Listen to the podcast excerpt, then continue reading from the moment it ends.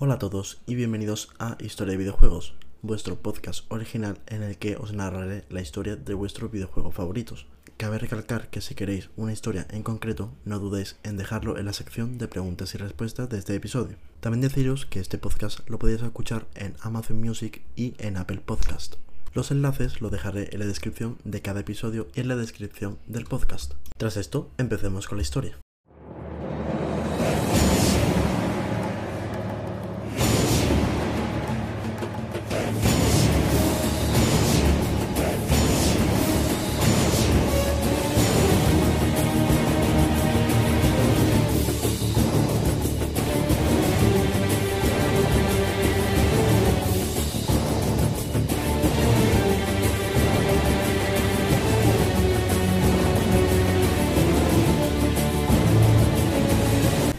Empezamos este episodio con esta increíble historia de uno de los mejores videojuegos del mundo, God of War 1 de 2005 y uno de los títulos más vendidos de la PlayStation 2, con alrededor de unas 5 millones de copias vendidas, en el que nuestro protagonista es Kratos, un semidios griego.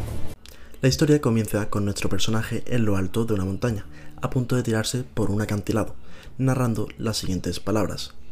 Los dioses del Olimpo me han abandonado, ya no queda esperanza. Su siguiente movimiento es arrojarse por el acantilado, alcanzando este un final lleno de agua y rocas.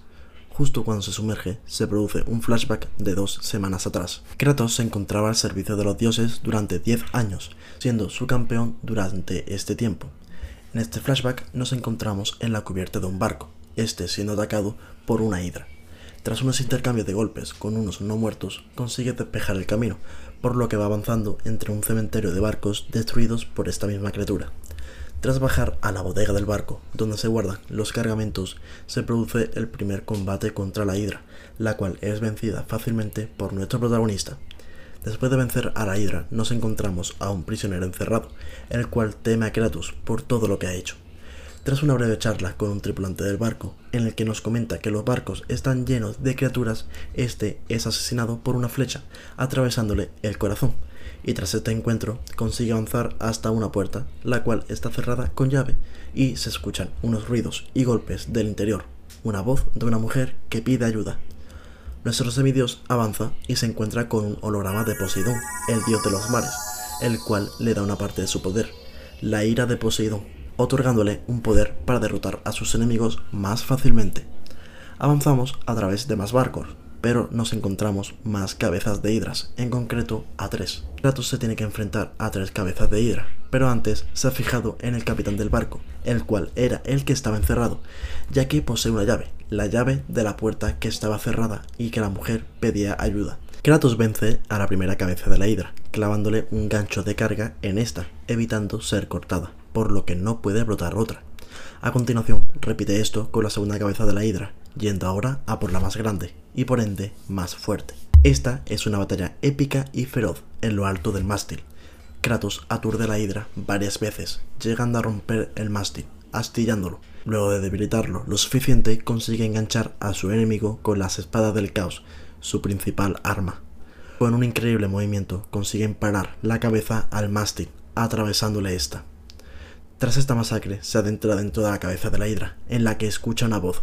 Es el capitán del barco. Kratos arranca la llave del cuello del capitán, dejando a este caer en el fondo del estómago de la hidra. Kratos vuelve a la puerta y se encuentra con que los monstruos están matando a las personas, pero él les pone fin a su masacre. Pero esto le recuerda su pasado. Lo único que hacía era viajar de barco en barco, cumpliendo los servicios de los dioses.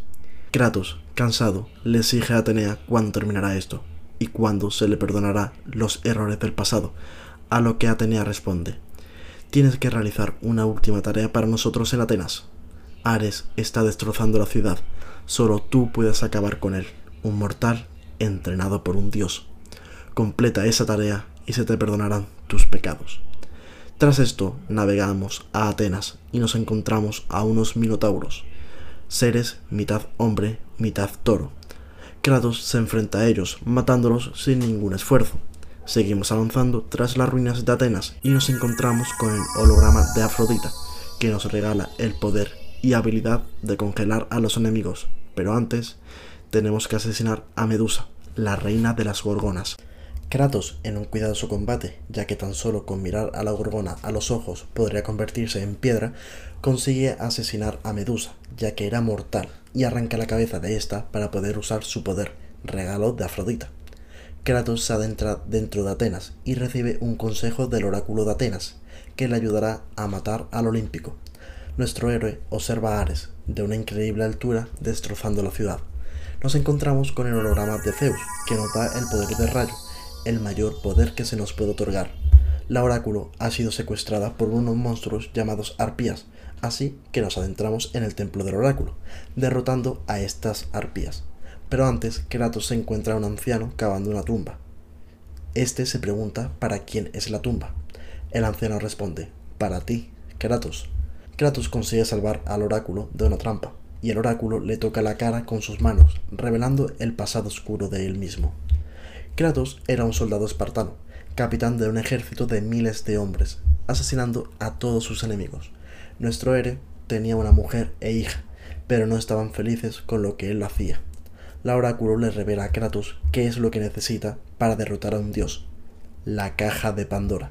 Atenas está al borde de caer, por lo que Kratos continúa su camino hacia el desierto de las almas perdidas, camino que debe seguir para encontrar la caja. Se encuentra con la estatua de Atenea, la cual le habla. El viaje que te espera es peligroso, pero necesario para salvar Atenas. Con la caja podrás derrotar a Ares.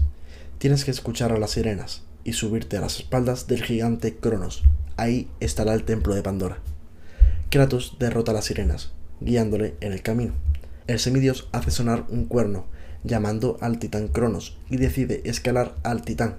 Este ascenso le tomó tres días enteros sin descanso, hasta llegar a la cima, hecho que consigue. El semidios entra en el templo, pero no sabe qué trampa les espera.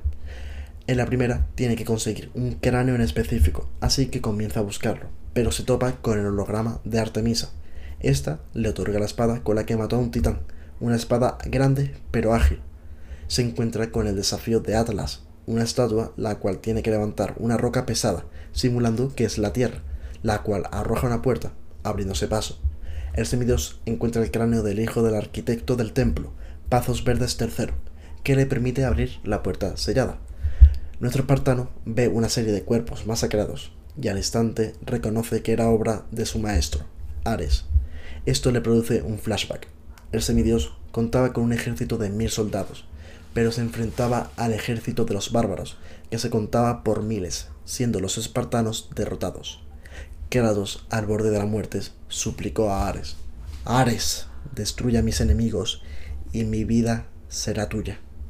Kratos vuelve al presente, preguntándose en qué se ha convertido. El semidios avanza por la puerta para encontrarse con otra trampa, una rueda giratoria que lo aplastaría. Consigue subir por unas escaleras deteniendo la trampa. Avanza hasta otra trampa. Tiene que hacer un sacrificio, así que lleva una jaula con un monstruo dentro siendo este calcinado y dejándole paso. En la próxima sala consigue el tridente de Poseidón, permitiéndole respirar bajo el agua. Más y más trampas le aguardan al espartano, pero supera cada una de ellas, llegando a otra puerta que precisa de otro cráneo. A medida que va avanzando, también tiene que superar los desafíos de los dioses, siendo estos los de Poseidón y Hades, que constan de sacrificios. Kratos consigue realizar estos, lo que le permite seguir. Avanza y una puerta gigante que repetía unos golpes continuamente es abierta y de ella sale un minotauro gigante con armadura. Kratos lo va derrotándole, quitándole trozos de armadura, dejando parte del mismo expuestas. Tras una intensa batalla, lo deja desnudo, poniéndole punto final cuando activa un mecanismo que lanza un tronco de madera, el cual empala al toro, matándolo al instante encontramos el cráneo del segundo hijo del arquitecto, que le permite a Kratos abrir la segunda puerta. Se encuentra con Hades, el dios del inframundo, que le da el poder de las almas del Hades, efectivas contra una multitud de enemigos. Consigue superar todas las pruebas y asciende por el templo, dejando este atrás. Se encuentra con una arpía que le vuelve a recordar a su pasado. Volvemos a su pasado. El dios de la guerra bajó de los cielos aniquilando a sus enemigos. Kratos como prueba de lealtad, se le encadenaron las espadas del caos, una arma adecuada para matar, derrotando al general bárbaro. En nombre de Ares, asesinaba a ejércitos enteros en honor a este. como voluntad de Kratos, aniquiló un templo en nombre a Atenea. El oráculo le recomienda no entrar, pero lo hace. Asesina a toda la persona del templo, pero cegado por la ira, no se da cuenta de lo que ha hecho. Ha asesinado a su mujer y a su hija, Calíope, jurando venganza contra el dios y rompiendo el pacto con él. En el presente se encuentra con el cadáver putrefacto del arquitecto, Pazo Verde III, el cual Kratos le arranca la cabeza para avanzar por la puerta que le preside. Solo le queda una última trampa a Kratos y la caja de Pandora es suya. Tras derrotar a los enemigos se encuentra con la caja, la cual tiene que transportar hacia Atenas, encomendado por Atenea. Este le hace caso, pero en el momento en el que la transporta, Ares se entera de que Kratos ha conseguido la caja. Este coge un mástil lo lanza en dirección al templo de Pandora y ensarta al semidios, dejándolo empalado, yaciendo con sus visiones atormentándole. Su recuerdo la tormenta. Al asesinar a su familia, el oráculo lo maldice, haciendo que las cenizas de su familia se adhieran a su piel. Así, se le conocería con el apodo del fantasma de Esparta.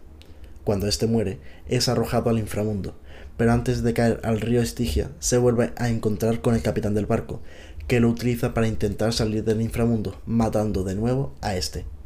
El camino hacia el mundo de los vivos es largo, pero nuestro héroe consigue salir del Hades. Su salida era la tumba que el anciano cavó para él, que le tendió una cuerda. De alguna forma, ese anciano le estaba ayudando. Escaló la cuerda, encontrándose con el anciano, y tras una breve charla se dirige hacia Ares. Kratos se encontró con el dios que tiene la caja en sus manos. Mientras el dios de la guerra está hablando con el Olimpo, Kratos arroja un rayo hacia la caja, permitiéndole abrirla y consiguiendo el poder necesario para matar a un dios. Kratos tiene una feroz batalla con Ares, pero este arroja una especie de portal en el que el semidios es absorbido. Lo manda al templo en el que asesinó a su familia. Dentro está su familia que es atacada por clones de Kratos que intentan matarlos. Kratos defiende a su familia de clones suyos, pero cuando parece que consigue salvar a su familia, las espadas se le despega de su brazo dirigiéndose hacia ellas, las cuales vuelven a ser asesinadas. Kratos se encuentra en una especie de trance, pero reacciona y se da cuenta de que puede conseguir una espada que los dioses le han dejado para matar a Ares, en una estatua de Atenea. Al final, con esta espada que se le ha sido otorgada por el Olimpo, tras una larga lucha, consigue derrotar a su maestro, atravesándole la garganta con la espada el dios cayó y explotó, salvando Atenas. Pero aquí no terminó todo. Después de conseguir este hecho, Kratos suplica a los dioses que le borren los pecados de su cabeza que no le dejan dormir y lo atormentan. Atenea le cuenta que le perdonan sus pecados, pero no pueden hacer que los olvide. La historia nos lleva al principio del juego, con Kratos arrojándose por el acantilado, poniéndole fin a su vida. ¿O no? Tras sumergirse, se da cuenta de que una fuerza lo está levantando, llevándolo hacia la cima de nuevo, donde le espera la diosa Atenea. No morirás hoy, Kratos. Un trono se ha quedado vacío en el Olimpo y debe ocuparlo un nuevo dios de la guerra. Reclama tu puesto. Kratos se adentra en el Monte Olimpo, fijándose en los dos enemigos más fuertes que ha derrotado, el Minotauro gigante y el mismísimo dios de la guerra, Ares, y se dirige hacia su trono, convirtiéndose en el nuevo dios de la guerra. Y hasta aquí el episodio narrándoos la historia del God of War 1 de 2005.